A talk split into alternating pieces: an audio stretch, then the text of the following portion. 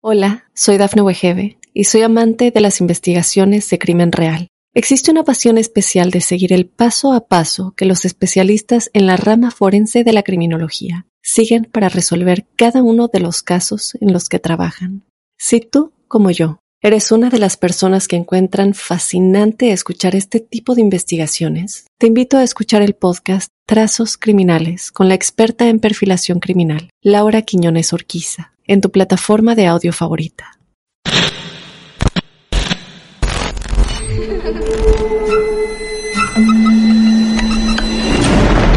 Los seres vacíos nos observan. Hasta hoy se registran muchos reportes de actividad paranormal en él. Veo cosas que no puedo explicar. Hay alguien sentado en esa silla. Está aquí. Misterio está fundamentado en el silencio. Pero ya es hora de hablarlo entre todos.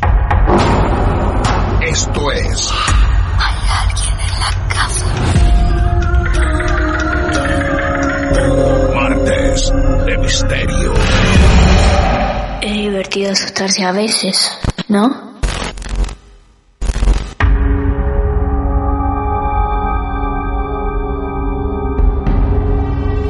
Dice alguna artística de este programa que el misterio, el misterio está fundamentado en el silencio, pero que ya es hora de hablarlo y de escucharnos entre todos.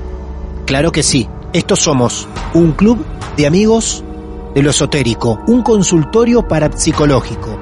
Mi nombre es Martín Echevarría y estoy dispuesto a escucharlos, a escucharlas. Es un beneficio para todos para ustedes que tengan la chance de relajarse y poder contar sus historias y nosotros para escucharlas y creer. Vamos otra vez a Colombia. Allí nos está esperando ella, Paola, con su historia. Paola en Colombia, buenas noches, bienvenida a los martes de misterio. Paola, ¿cómo estás? Hola Martín, muy bien, ¿y tú? Bien, muy bien. Un placer que nos hayas elegido entre tanta gente que a lo mejor debe conocer tu historia para también contarla acá. ¿Mucha gente conoce esta historia que nos vas a contar, Paola? No, en realidad no, no mucha gente. Mi familia y ya.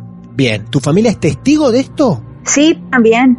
Algunas de las personas de mi familia lo vivimos. Bien, perfecto, perfecto. Bueno, Paola, ¿esto ocurre o empieza a ocurrir a partir de cuándo más o menos? ¿Cuántos años tenías vos? Bueno, esto ocurre eh, cuando tenía unos 16 años. Eh, estaba en mi último grado del colegio y yo lo llamo como eh, el inicio a empezar a creer en este tipo de cosas que antes en mi vida nunca me había pasado absolutamente nada y era muy escéptica. No creía en absolutamente nada.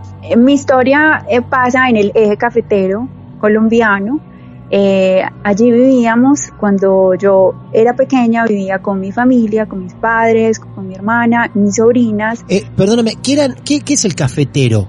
El eje cafetero está conformado por tres departamentos de Colombia, que ah. es donde sale la producción del café para el planeta.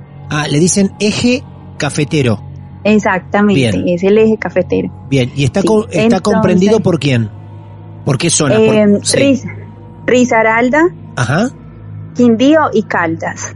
Perfecto, muy bien. Es una zona totalmente montañosa, es naturaleza al mil por ciento, es una zona preciosa del país que todo el mundo tiene que visitar y donde también pues como vivimos rodeados de la naturaleza pues pasan muchas cosas, pero eh, vivíamos en, en el pueblo por decir así, al lado de, la ciudad, de una de las ciudades principales del eje cafetero que es Pereira. Eh, la casa de mis papás es una casa muy grande, eh, vivíamos varios, como te dije, mis papás, mi hermana mayor, sus dos hijas, que son mis sobrinas y son mayores que yo, y mi hermanito. Eh, y la casa tiene dos pisos. Todo el primer piso es la casa de mis papás y el segundo piso tiene un par de apartamentos donde eh, pueden alquilarlos, entonces mis papás los, los tenían alquilados todo el tiempo, siempre pasaba y pasaba mucha gente, parejas, familias, ¿y qué pasa?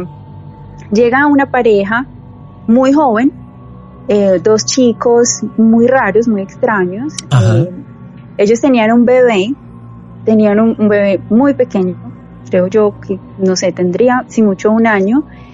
Eh, se quedan a vivir en uno de los apartamentos, pero estas personas no hablaban con nadie, mm, prácticamente lo necesario con mi madre y listo.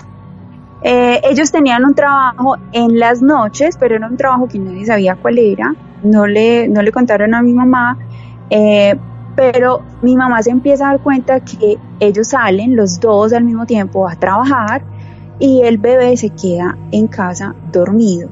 Estamos hablando, a ver, a ver, perdóname, estamos hablando de un bebé de cuántos años? Uno, si mucho. No. Sí, y ellos salían más o menos a las seis de la tarde.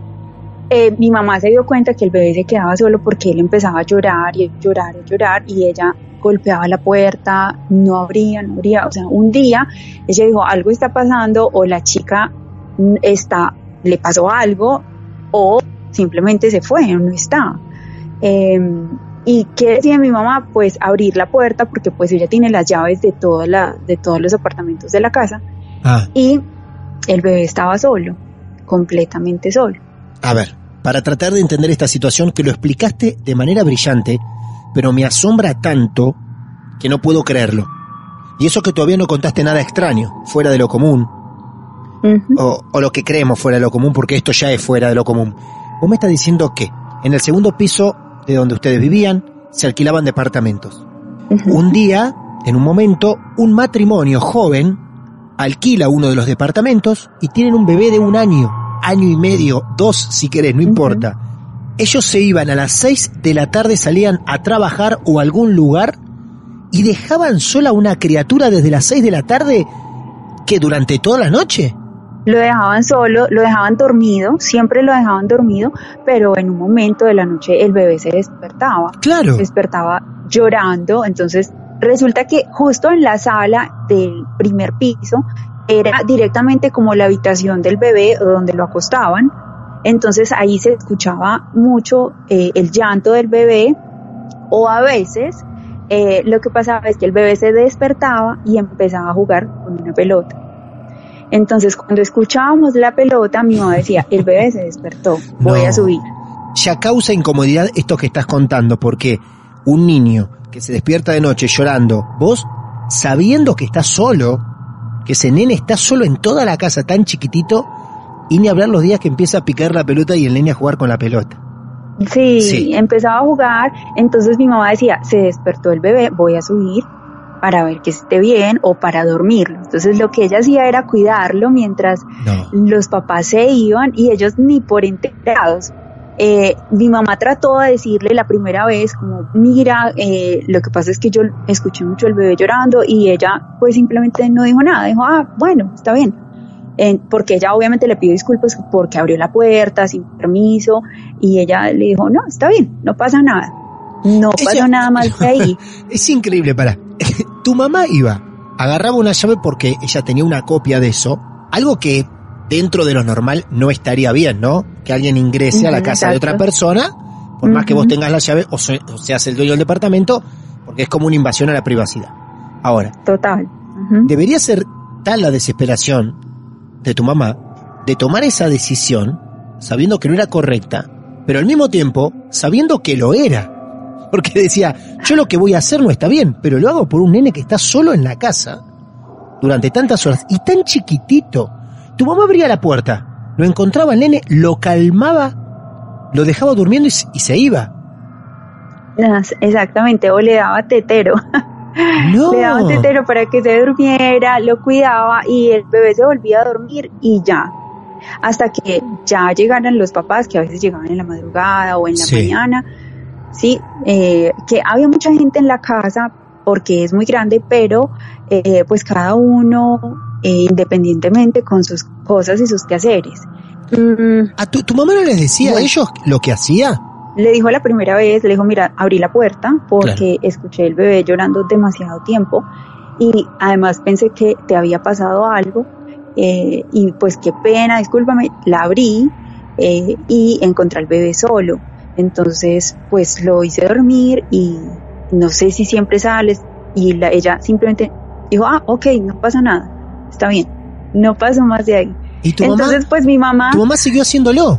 siguió haciéndolo. Ellos, Yo no puedo creerlo. Y los padres nunca enteraban, o sea, los padres del nene nunca se enteraban que tu mamá había estado esa noche en su casa calmando al bebé, lo dejaba tranquilo y se iba. Ellos nunca se enteraban de eso.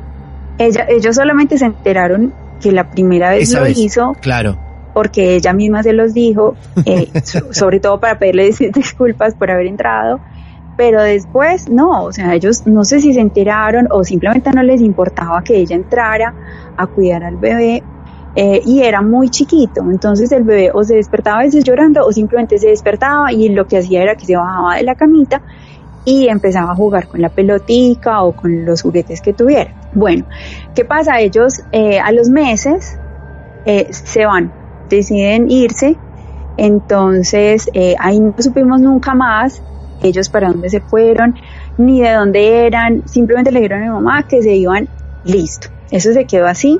El apartamento estuvo desocupado varios meses, pero cuando estaba desocupado un día cualquiera, una noche, todos, estando todos en mi casa, empezamos a escuchar la pelota. No, no me puede decir eso. Eh, empezamos a escuchar de nuevo la pelota como si el niño estuviera jugando. Obviamente nos alarmamos muchísimo porque arriba no había absolutamente nadie, ni siquiera había, había muebles, ni había nada. Estaba totalmente vacío el apartamento. Fue muy raro, fue muy extraño, causó mucho miedo, pero mi mamá lo único que se le ocurrió en ese momento fue reunirnos y rezar. No. Ella nos ponía a rezar Sí. justo en la sala donde se escuchaba y se escuchaba todo el tiempo. eh, y no, ella empezaba a orar, entonces empezamos a sacar conclusiones. ¿Qué pasó? ¿Será que el niño se murió? Pues lo primero que dijimos fue el niño se murió porque el niño está viniendo acá, su almita está, está viniendo a, no sé, seguramente fue un momento de su vida que se sentía querido y siempre escuchábamos la pelota. Entonces cuando la escuchábamos, eso era fijo que mi mamá, lo que estuviéramos haciendo, nos teníamos que sentar a rezar el rosario completo, eh, porque ella decía que eso lo iba a ayudar a que se fuera. La verdad nunca lo vimos, no vimos el bebé, no vimos nada, pero sí lo escuchábamos y lo escuchamos mucho tiempo, eh, hasta que un día desapareció. Simplemente lo dejamos de escuchar, pero fue después de varios meses. Lo dejamos de escuchar, pero al mismo tiempo empezaron a suceder otras cosas en la casa. Cuando vos decís que lo, lo dejan de escuchar, ¿era porque también escuchaban un llanto o dejaron de escuchar la pelota? Mm, Nunca escuchamos el llanto, Sí, pero la pelota. sí escuchábamos la pelota y como cuando gateaba, entonces se arrastraba y eso se escuchaba No, eh, desde el primer piso por y Dios. se escuchaba lo- cómo el bebé jugaba con la pelota, como lo hacía unos meses antes cuando ellos vivían ahí. ¿Nunca se les ocurrió a alguien subir a abrir en ese momento? Sí, claro. el primer día mi papá fue súper valiente a ver qué era, porque pues era muy extraño. Todos nos quedamos mirando con, en un silencio incómodo, porque todos sabíamos muy bien cuál era ese ruido, pero nadie decía nada. Entonces mi papá fue a mirar y obviamente no vio nada, no había absolutamente nada, pero sí se escuchaba. Qué barbaridad, yo no puedo creerlo esto. Ustedes tienen por teoría, en ese momento creían que este matrimonio se va con el nene y que ese nene le pasó algo y que su almita, su alma, su luz, lo que sea, volvió como a quedarse en ese lugar porque fue el único momento quizá de su vida que se sintió cuidado. Y ahí jugaba. Esa era una de las teorías. Mi mamá decía varias cosas. Ah, Eh, a ver, a ver. Decía, bueno, a ella siempre le pareció muy extraño la pareja. Le, le parecía que eran muy raros, o sea, eran, yo siempre estaban vestidos de negro Ah, eh, todo el tiempo, Sí. eran súper pálidos, eh, salían solo en la noche. Ella estaba súper convencida que al bebé le pasó algo malo. ¿nunca pensaron que a lo mejor algo le hacía compañía a ese bebé cuando estaba solo? Y que ese algo que acompañaba al bebé es lo que se quedó solo cuando el bebé se fue. Pues mira que nunca lo había pensado así, Ajá. Mm, pero como era el mismo movimiento, por decirlo así, que el bebé hacía. Ah, cuando se arrastraba, cuando gateaba, decís vos. Claro. Ah, sí, y el bebé le pegaba la pelota a la pared, como muy torpemente porque pues era muy chiquito. Claro. Entonces ahí era que, que lo identificábamos. Claro. Eh, era igual, era igual. Hola, soy Dafne Wegebe y soy amante de las investigaciones de crimen real. Existe una pasión especial de seguir el paso a paso que los especialistas en la rama forense de la criminología siguen para resolver cada uno de los casos en los que trabajan. Si tú, como yo, eres una de las personas que encuentran fascinante escuchar este tipo de investigaciones, te invito a escuchar el podcast Trazos Criminales con la experta en perfilación criminal, Laura Quiñones Orquiza, en tu plataforma de audio favorita. La verdad, a mí, en muchos casos, me pongo más inquieto cuando ocurre algo así que no ves, que algo que se vea, una sombra, algo que se acerca, algo que no ves pero que lo tenés que imaginar, o que hay ruidos arriba y decís, acá arriba no hay nadie. Acá arriba se escucha arrastrar, gatear un nene sabiendo que no hay nada, jugando con su pelota. Me inquieta más ese poder de la imaginación que tenés que utilizar para decir, ¿qué hay acá arriba? ¿Qué cosa hay acá arriba nomás en mi cabeza? Bueno, y a partir de ese momento vos decís que pasaron otras cosas ahí en tu casa. Bueno, dejamos de escuchar la pelota, la pelotica del bebé, eh, que de hecho lo convertimos después como en, un pequeño chiste, porque eh, cuando nos molestábamos entre nosotros, eh, decíamos, ah, va a escuchar la pelotica, la pelotica, la pelotica, y todos morían del miedo, no, no, no dejamos de escuchar eh, este ruido y empezaron a pasar otras cosas diferentes en la casa. La casa es, tiene espacios un poco oscuros.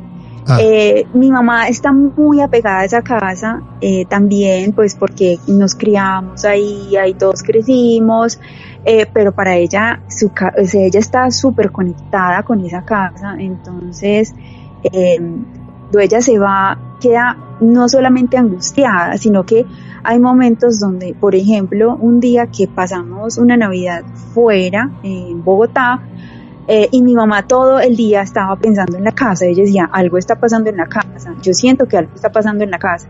Y efectivamente ese día entraron unos ladrones a la casa y se les llevaron muchas cosas de valor Sí, y una vecina eh, alcanzó a ver unas sombras y ya no sabía que no había nadie, eh, llamó a la policía y llamó a mi madre, que claro, ella decía, yo sabía. Ella está muy, muy conectada a esa casa que a veces a nosotros nos da un poco de susto también. ¿A ustedes les preocupa que tu mamá tenga tanta conexión? Eso les preocupa. Total. Claro. Y lo hemos hablado varias veces porque es demasiado extraño. Eh, ¿Y qué, pasó? Eh, mi hermana mayor queda embarazada de nuevo y mis sobrinas estaban, bueno, ellas teníamos todas nuestras habitaciones, pero lo que hacíamos era como que nos turnábamos, eh, podíamos poner dos camas en una habitación porque eran muy amplias. Entonces, ellas dos, que eran hermanas, dormían juntas y de repente empiezan a tener parálisis del sueño al mismo tiempo. Al mismo tiempo, mira. Las dos. Ajá. Sí, las dos al mismo tiempo. Em, mi hermana estando embarazada también empieza a sentirlo, pero ella sentía que le presionaban mucho la barriga.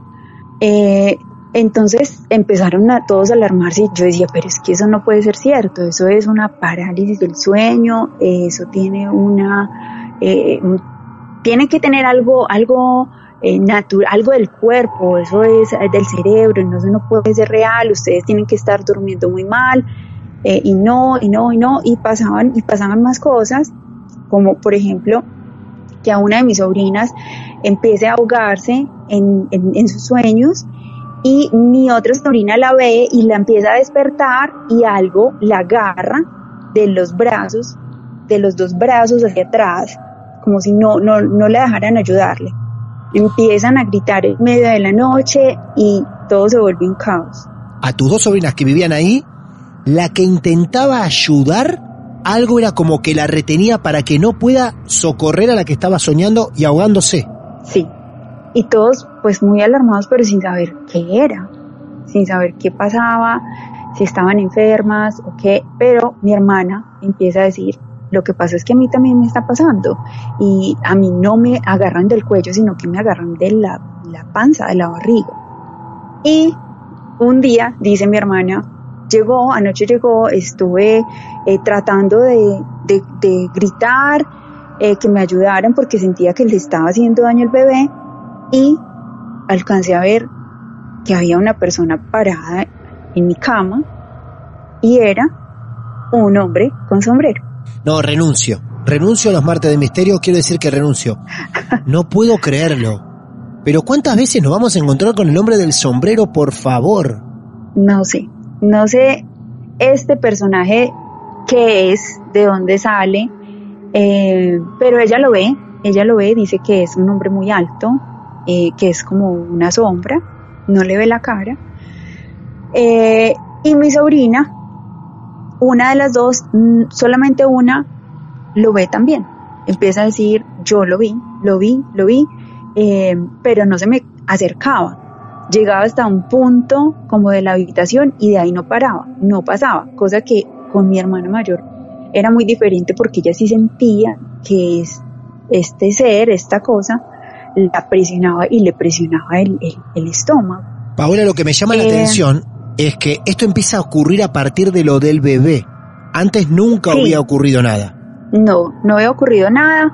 Em, desaparecen los, los, los, sonidos del bebé. Mi hermana queda embarazada y eh, empieza todo. Ellas contaban y yo pues con cierto escepticismo, pero llegó el día en que me tocó a mí. Fue demasiado extraño sobre todo porque yo estaba muy despierta y lo recuerdo muy bien porque en esa, en esa época de mi adolescencia yo tenía en mi habitación en el techo muchas estrellitas, lunitas y planetas que eh, brillaban en la oscuridad. Claro, sí, sí, sí, bien. Entonces em, hubo un momento de la noche que yo me sentía muy despierta mirando las, las estrellitas y empiezo a sentir como un miedo, un miedo de la nada, eh, como si alguien me fuera a hacer algo. Mm, de repente empiezo a sentir que tengo el pecho presionado, no me puedo mover, no me puedo mover para nada, no puedo gritar. Mm, sigo mirando las estrellitas y yo parpadeaba porque pensaba que estaba soñando, pero yo parpadeaba y miraba y decía, estoy despierta, estoy despierta, ¿qué es esto? Pero es algo muy raro porque es como una energía demasiado pesada que te cubre todo el cuerpo y que por más que quieras que se vaya, no se va. Mm, es, es muy raro porque se bloquea la mente inmediatamente, simplemente preguntándote qué es esto, qué está pasando. Ajá. Entonces ahí empiezo a, acordarme y a pensar, bueno, puede ser lo, mismo que les está pasando a ellas. Eh, me morí del susto, pasó, no sé cuánto tiempo pasó, pero para mí fue una eternidad. Fui corriendo donde mi madre y le dije, mami, acabo de sentir una cosa horrible, eh, creo que me asustaron porque eh, lloraban y ella no, no pasa nada, tranquila, vamos a hacer algo, vamos a hablar con algún padre, alguna cosa. Bueno, pues empezó a pasarme ya muy seguido, muy seguido, muy seguido, tanto que cuando yo abría los ojos y me despertaba en medio de la noche, yo sentía que venía y, y, y, pasaba y me pasaba, pero cada vez era más fuerte porque yo lo sentía físicamente, o sea, me dolía, me dolían los huesos y me dolía la ah. piel. Pero entonces, a ver, alguno podría decir es como una parálisis del sueño también. Pero no, vos sentías dolor. Yo sentía dolor, eh, me, sí, me sentía que me dolía, que me presionaba en la piel. Bueno, un sacerdote le aconseja a mi madre que lo que teníamos que hacer era pelear, era pelear con este ser, enfrentarlo, eh, orar, eh, decir alguna oración. yo dije, sí, eso es lo que tengo que hacer ser valiente porque uno obviamente se muere del susto, suda, o sea, es una sensación muy fea. Peleé dos veces con él. Yo digo a él, te voy a decir por qué. A ver. Porque mm, la primera vez Eh, me alcancé a levantar un poquito, pero yo sentí un golpe como en la pelvis súper fuerte cuando me levanté, porque justo ese, eh, ese pedacito del cuerpo lo levanté y eh, me, golpeó. Me golpeó, el otro día le mostré a mi mamá, tenía una marca. ¿Tenías una marca? Muchísimo. Sí, tenía una marca como, como un rojito, no, no, había, no, alcanzaba a, salir como un moretón, pero sí tenía una marquita. Y mi mamá decía, vamos a seguir orando, orando, orando, eh, y vas a seguir peleando, porque eso es lo que hay que hacer. Después, lo que hice fue calmarme un poco, porque eso se, te acelera el corazón de una manera, entonces no, no, no piensas, porque la, tienes la, la adrenalina al 100 y lo que yo hice fue muy despacio sacar una mano y tratar como de empujarlo. Pero cuando yo hice eso, yo sentí la silueta de un hombre. Pero este no tenía sombrero. Le toqué el pelo, le toqué la nariz. Era un hombre. Qué áspero esto, por Dios. Vos estabas acostada en la cama. Bien. ¿Vos, ¿A vos te despertaba una agresión o vos de golpe te despertabas y después de eso venía una agresión? A mí me despertaba el miedo. Era un miedo que era como si algo viniera. Bien. Y yo sabía. Y vos estabas despierta.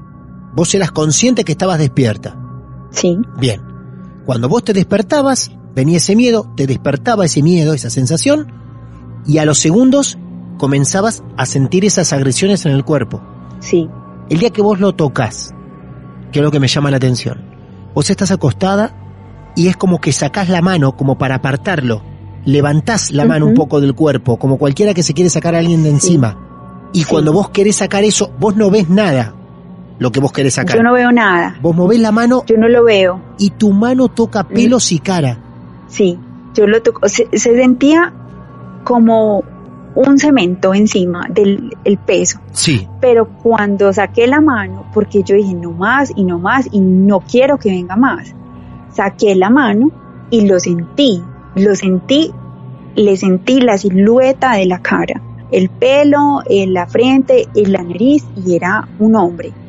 Y, y le dije no más, te atrapé, te atrapé, no más. Esa fue la última vez que me pasó enseguida, enseguida sentí la cara, sentí esa, esa forma humana, se desapareció. Yo ya no sentí nada más, ya no sentía el peso. Mira vos. Eh, no sentía miedo tampoco. Tenía que enfrentarlo, yo tenía que decirle que lo atrapé. Esa fue la última vez que lo sentí realmente eh, pero a los días me pasó algo muy extraño y es que me desperté con una trenza en el pelo. ¡Wow! ¿Vos tenés, vos tenés así el pelo lacio y dormís con el pelo lacio suelto? Sí, suelto y me desperté con una trenza. Fue muy raro. Eso, eso no, ¿qué es esto? Eso dormida no te sale. no. No, claro.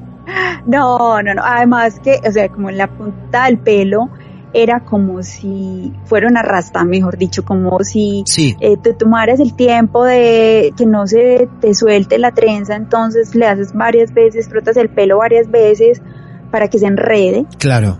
No sé si esa fue como la forma de despedirse de mí, o qué, o qué, pero eso fue lo último que a mí me pasó. Yo no lo volví a sentir nunca más, pero este ser se fue para otra parte de la familia. ¿Siempre en la eh, casa? Enseguida, no, en otra casa. En otra casa. En otra ciudad. Bueno, ocurre que mi hermana, otra de mis hermanas que vivía en otra ciudad, eh, empieza a experimentar lo mismo. Eh, pero ella sí lo ve. ella lo ve, ve al mismo ser con sombrero. Con sombrero, sí. Con sombrero. Ella lo empieza a ver em, y en su casa empiezan a pasar también otras cosas. Em, para este momento, una de mis sobrinas eh, con las que yo vivía estaba en esa ciudad de vacaciones. Eh, esa casa también tenía dos pisos. Mi sobrina estaba haciendo un trabajo de la universidad en la sala y ella escucha que le susurran al oído algo que nunca entendió qué era, pero le dio mucho miedo porque estaba solamente ella y mi hermana. Y al mismo tiempo, mi hermana grita en el segundo piso. Era muy temprano, no estaban durmiendo ni siquiera. Mi hermana estaba sentada en la cama y mi sobrina estaba trabajando en el computador eh, y las dos prácticamente al mismo tiempo gritan del susto. Em, primero le susurra a mi sobrina y luego sube al segundo piso y se le aparece a mi hermana, él mismo, pero esta vez tiene unas rosas amarillas. ¿Unas rosas amarillas? Sí. Mi hermana decide hacer una limpieza, eh, decide hacer una limpieza en la casa con una persona eh, pues experta eh, y ella le dice que hay que hay un espíritu bueno pero también hay un espíritu malo y que el espíritu malo no llegó porque sí el espíritu malo ya, ya estaba, ya estaba ahí eh, y había sido enviado por alguien. Eh, se hicieron limpieza, salió, eh, estuvo calmada la cosa por un tiempo. No, no, no sabemos por qué, si, o sea, cuál, cuál era el fin de, de esto. Si era hacernos daño como donde más nos, nos dolía o qué, aferrándose a los miedos y al dolor físico también. Claro. Eh, pero mi hermana tuvo que luchar mucho con eso, tanto que la, la, la nena, la, la, bebé de ella, em, le daba miedo a veces entrar a una habitación. En ese momento yo me fui a vivir a, a la casa con ella. Yo entré a la universidad y me fui a vivir con ella. Hola, soy Dafne Wegebe y soy amante de las investigaciones de crimen real. Existe una pasión especial de seguir el paso a paso que los especialistas en la rama forense de la criminología siguen para resolver cada uno de los casos en los que trabajan. Si tú, como yo, eres una de las personas que encuentran fascinante escuchar este tipo de investigaciones, te invito a escuchar el podcast Trazos Criminales con la experta en perfilación criminal, Laura Quiñones Orquiza, en tu plataforma de audio favorita. Cuando yo me fui a vivir con ella, no volvió a pasar nada eh, extrañamente él desapareció. Entonces mi hermana me decía, es muy extraño porque desde que estás acá no pasa nada. No pasa nada. No pasa nada. Eh, mi hermana y yo empezamos a tener una conexión muy bonita eh, y en una de esas charlas de, de madrugada me cuenta que ella estuvo haciéndose una regresión en Panamá, en uno de los viajes que hacía, eh, con una persona que ella había tratado de, de, contactar. Ella nunca le había contado a nadie, nunca, creo que nunca le contó a nadie más, solo me lo contó a mí ese día y me dijo, yo sé qué es, me dijo, eso, es, esa energía que viene a molestarnos eh, y ella lo pudo ver en la regresión, fue que cuando ella empezó con su esposo, conoció a una mujer que se convirtió en su mejor amiga. Pero esta, esta chica eh, empezó a ir a su casa muy seguido y a ayudarles, pero lo que pasaba es que la chica estaba enamorada del esposo. Del esposo. De mi hermana. Ella ve en la regresión, eh, ella me dice, yo vi cuando ella se llevaba, ella me decía que me ayudaba a lavar la ropa y ella se llevaba las medias y yo nunca me di cuenta que ella se llevaba medias. Mira vos. Y yo le decía, pues es muy inteligente porque eso es algo que uno se le pierde, eh, que es el mayor misterio del universo, porque las, los calcetines, las medias se pierden. Claro, es verdad, en todas partes, en Colombia ocurre y en Argentina también lo confirmamos, desaparecen las medias. Por lo menos una, nunca desaparecen las dos, siempre desaparece una de las dos, tal cual. Y no sabemos para qué dimensión se van. Claro. Pero yo le decía, muy inteligente porque uno nunca se va a dar cuenta que alguien se le llevó una media. Claro. No. Claro. y ella decía sí, ella fue, ella, ella hizo todo lo posible para, pues para separarnos eh, y efectivamente lo que pasó, pasaron muchas cosas en ese momento porque eh, de pasar de estar súper bien, iniciar un negocio, a de un momento a otro quebrarse, eh, entregar lo que tenían, el apartamento, el carro, todo, eh, y empezar de nuevo y empezar de cero en otra ciudad. Entonces ellos vivían en Bogotá, en Bogotá fue que pasó todo lo de ella, ellos se cambiaron de ciudad y enseguida se cambiaron de ciudad, ella nunca más supo de la amiga. Ellos se fueron y ella se desapareció. Desapareció. Nunca, volvió a saber nada de ella, trataba de llamarla, nada. Cualquier cosa que esta señora haya hecho, se quedó en, en, el hogar y se quedó con las personas que más cerca estaban a mi hermana, que era mi hermana mayor, que era como la otra madre de todos, claro. Eh, sus hijas y, y luego yo. Eh, me fui a vivir con ella, obviamente nos hicimos mucho más cercanas, más, más amigas, además que ella cuidaba de mí como si fuera mi madre, pero después ella tiene un accidente, eh, queda en coma, queda seis días en coma, eh, fue algo demasiado duro para nosotros porque pues eso destrozó la familia totalmente y ella queda en coma por un accidente de tránsito eh, seis días eh, y el día cinco mm, tengo un sueño con ella donde me dice muchas cosas que, que compartimos juntas y me da unas instrucciones. Me, me, dice que tengo que decirle a su hija que se va a convertir en la madre de la niña pequeña, a su hija mayor, eh, porque ella estaba en shock, no, pronunciaba ninguna palabra en, en, los días que ella estuvo en coma. Estás hablando, estás hablando que mientras tu hermana, o sea, su mamá, estaba eh, en coma, la, una de las hijas, la mayor, estaba en shock. Estaba en shock, ella no hablaba. Claro. No hablaba, eh, tenía la mirada perdida. Tengo este sueño con ella, me da algunas instrucciones, me dice que me tengo que calmar y que tengo que, que tengo que ser fuerte, que tengo que ser fuerte porque ella se iba a ir mañana, al otro día. Que yo mañana me voy a ir. Yo le decía, no hay necesidad que te vayas, quédate acá con todos nosotros. Y ella decía, no puedo, Pau, yo me tengo que ir mañana.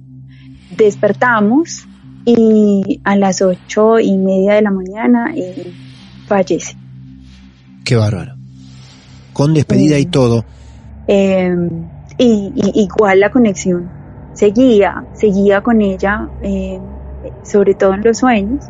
Pero después de eso, creo que cada uno tenía su, su duelo y cada uno estaba eh, ensimismado en, un duelo individual porque ella nos tocó la vida a cada uno de una u otra manera, nos salvó en muchas ocasiones, a mí me salvó una vez, que no sé por qué, yo venía a la universidad, tomé mal el bus, eh, me bajé donde no era, empezó a llover y alguien, una persona me estaba persiguiendo, un tipo me estaba persiguiendo y yo me sentía en peligro, eh, no sabía qué hacer, eh, no encontraba taxis y ella, como si nada, apareció en el carro.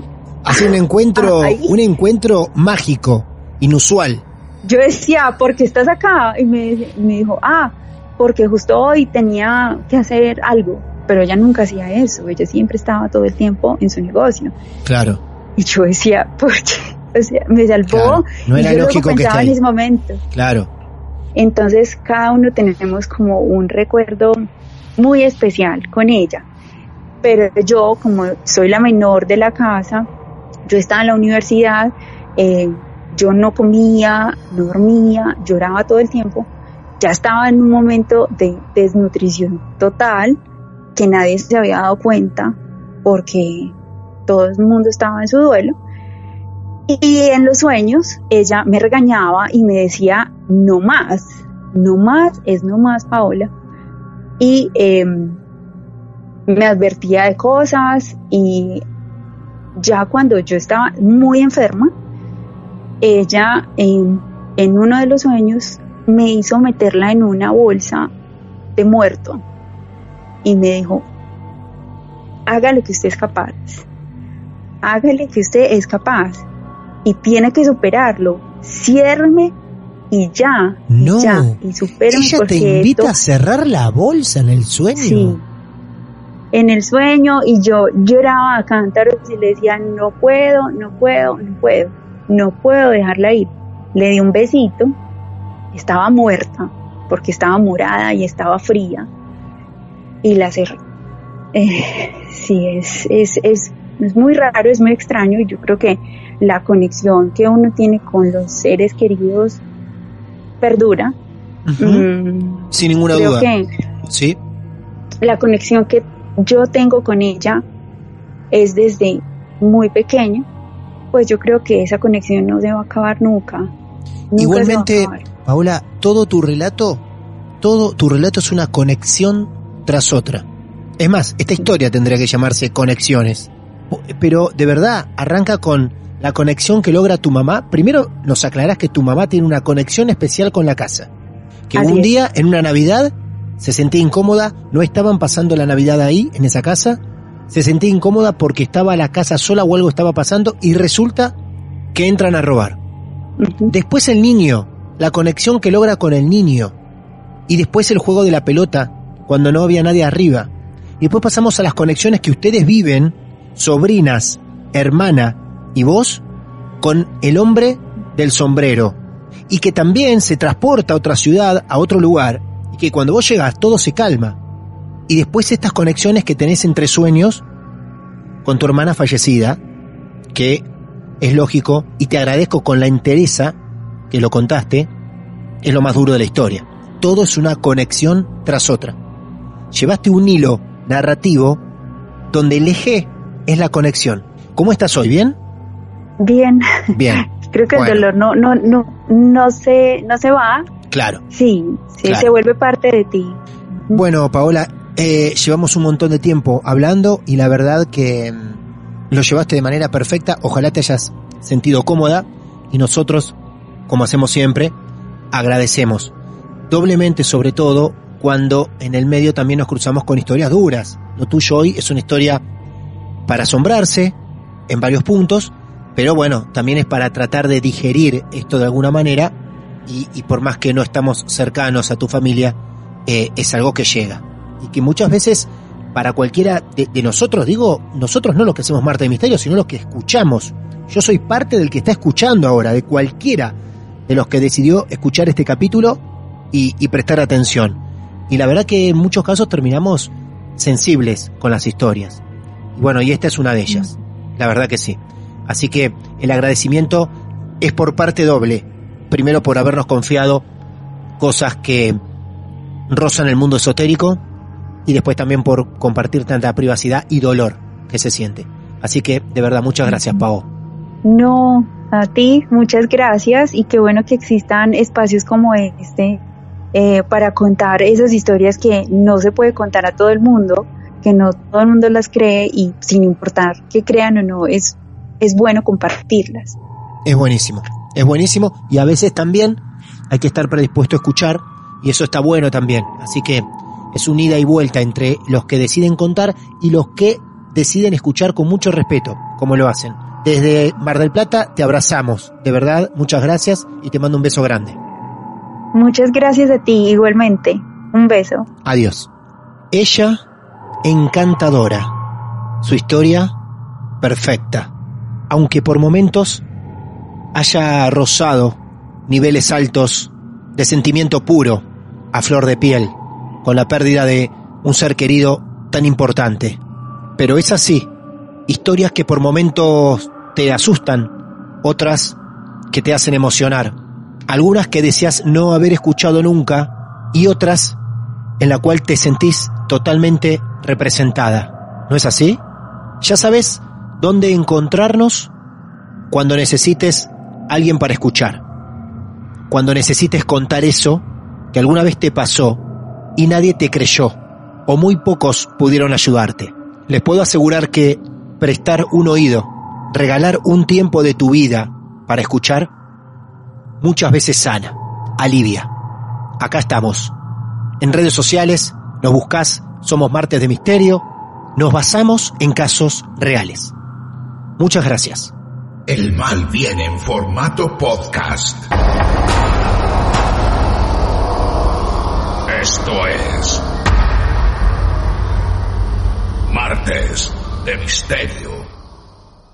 Hola, soy Dafne Wegebe y soy amante de las investigaciones de crimen real. Existe una pasión especial de seguir el paso a paso que los especialistas en la rama forense de la criminología siguen para resolver cada uno de los casos en los que trabajan. Si tú, como yo, ¿Eres una de las personas que encuentran fascinante escuchar este tipo de investigaciones? Te invito a escuchar el podcast Trazos Criminales con la experta en perfilación criminal, Laura Quiñones Orquiza, en tu plataforma de audio favorita.